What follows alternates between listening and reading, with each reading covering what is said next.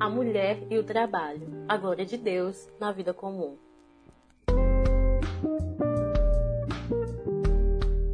Para quem não me conhece, eu sou Jeane Chaves, sou missionária em tempo integral, servindo pela missão Vida em Foco atualmente no país de Cabo Verde, África Ocidental. Sou formada em jornalismo, sou casada com Miquel Ramos e mãe do João, que ainda está em meu ventre. Agora que nós já passamos por alguns assuntos importantes, como algumas visões distorcidas que existem em nosso meio cristão a respeito do sentido real do trabalho, e também vimos como é importante que o trabalho seja parte da nossa vocação no mundo enquanto filhas de Deus, nós vamos falar um pouco hoje sobre a mulher na história do trabalho. Não vamos estender muito nesse assunto, mas tem alguns pontos importantes a ressaltar por exemplo, que a mulher ela sempre contribuiu ao mundo de alguma maneira com suas habilidades e talentos. Nós vimos isso na história, vemos isso na própria Bíblia, com exemplos de mulheres como Débora lá no Antigo Testamento, que foi uma juíza tão importante para o povo de Israel. Vemos isso também em Dorcas, no Novo Testamento, uma mulher que, por sua habilidade, o seu serviço, ajudou e apoiou tantos pobres necessitados. Lídia, que foi outra mulher bem-sucedida, comerciante, temente a Deus, que fez parte ali daquela igreja primitiva. Hoje também, na nossa atualidade, em nosso contexto ocidental, porque existem vários países com várias culturas, né, diferentes da nossa, mas vemos que hoje, principalmente em nosso contexto ocidental, muitas mulheres estão inseridas no mercado de trabalho, exercendo as mais variadas ocupações, profissões, mas nem sempre foi assim.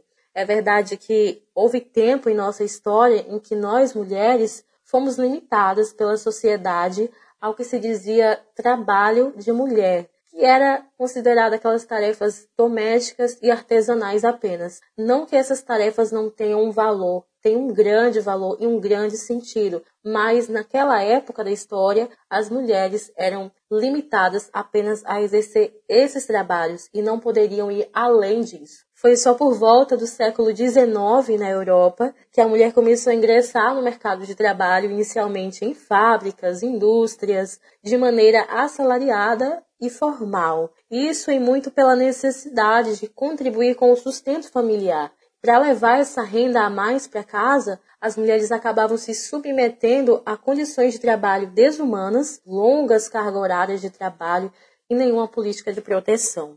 Hoje, depois de alguns anos, nós já temos algumas conquistas alcançadas nesse terreno e apesar de muitas mulheres ainda trabalharem fora porque precisam complementar o sustento da sua casa, nós também temos mulheres que fazem isso não só por esse motivo, mas também porque gostam, porque querem compartilhar o mundo por meio das suas habilidades, daquilo que Deus tem entregado em suas mãos. Apesar disso, nós sabemos que ainda existem vários preconceitos e desafios que a mulher precisa lidar, algumas mais, outras menos, como salários mais baixos que o do homem, assédio sexual, recusas para cargos de chefia, uma visão de sexo frágil, assim como direitos que precisam ser levados mais em conta por seus empregadores, como a licença maternidade. Mas hoje a questão adquiriu um outro extremo. Nós saímos de uma mulher que não tinha um espaço profissional na sociedade para uma mulher que agora só pensa na profissão e no seu trabalho. Isso em muito também pela consequência dessa onda atual do feminismo que nós vivemos na sociedade. Agora nós temos também uma mulher que ela só pensa na profissão e não equilibra mais as suas outras responsabilidades, que também foram designadas por Deus. A carta aos Romanos, capítulo 1, versículo 25, tem algo muito importante a nos dizer. Trocaram a verdade de Deus pela mentira e adoraram e serviram a coisas e seres criados em lugar do Criador, que é bendito para sempre. Amém nós reconhecemos a glória de Deus nas coisas temporais desse mundo, como, por exemplo, o trabalho. E apesar do trabalho fazer parte dessa boa e perfeita obra de criação, como nós vimos lá no primeiro podcast, apesar dele também servir para apontar para a glória de Deus, nós jamais podemos dar ao trabalho o altar das nossas vidas. Esse altar, esse lugar de soberania que pertence a uma só pessoa, a Deus. Mas é verdade que por muitas vezes, pecadoras que nós somos, nós tornamos o trabalho uma espécie de ídolo.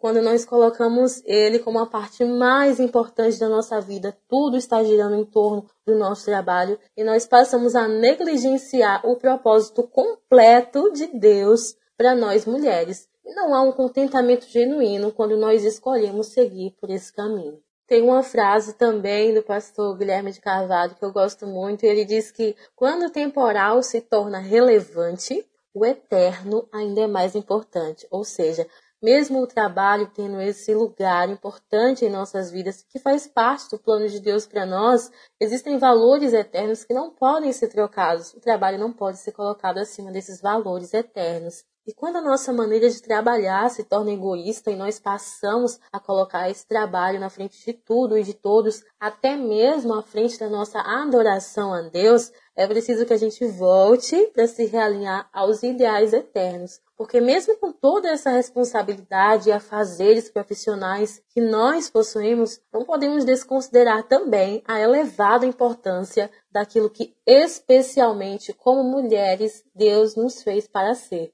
auxiliadoras idôneas à vocação específica que mais ninguém pode realizar em nosso lugar.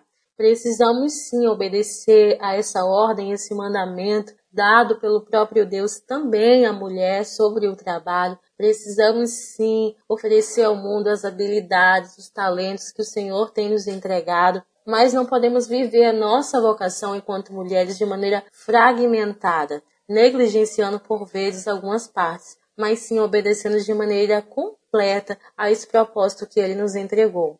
Vamos finalizar hoje então com um versículo que nos orienta muito sobre uma conduta não egoísta. Filipenses 2:4 nos diz assim: Cada um cuide não somente dos seus interesses, mas também dos interesses dos outros.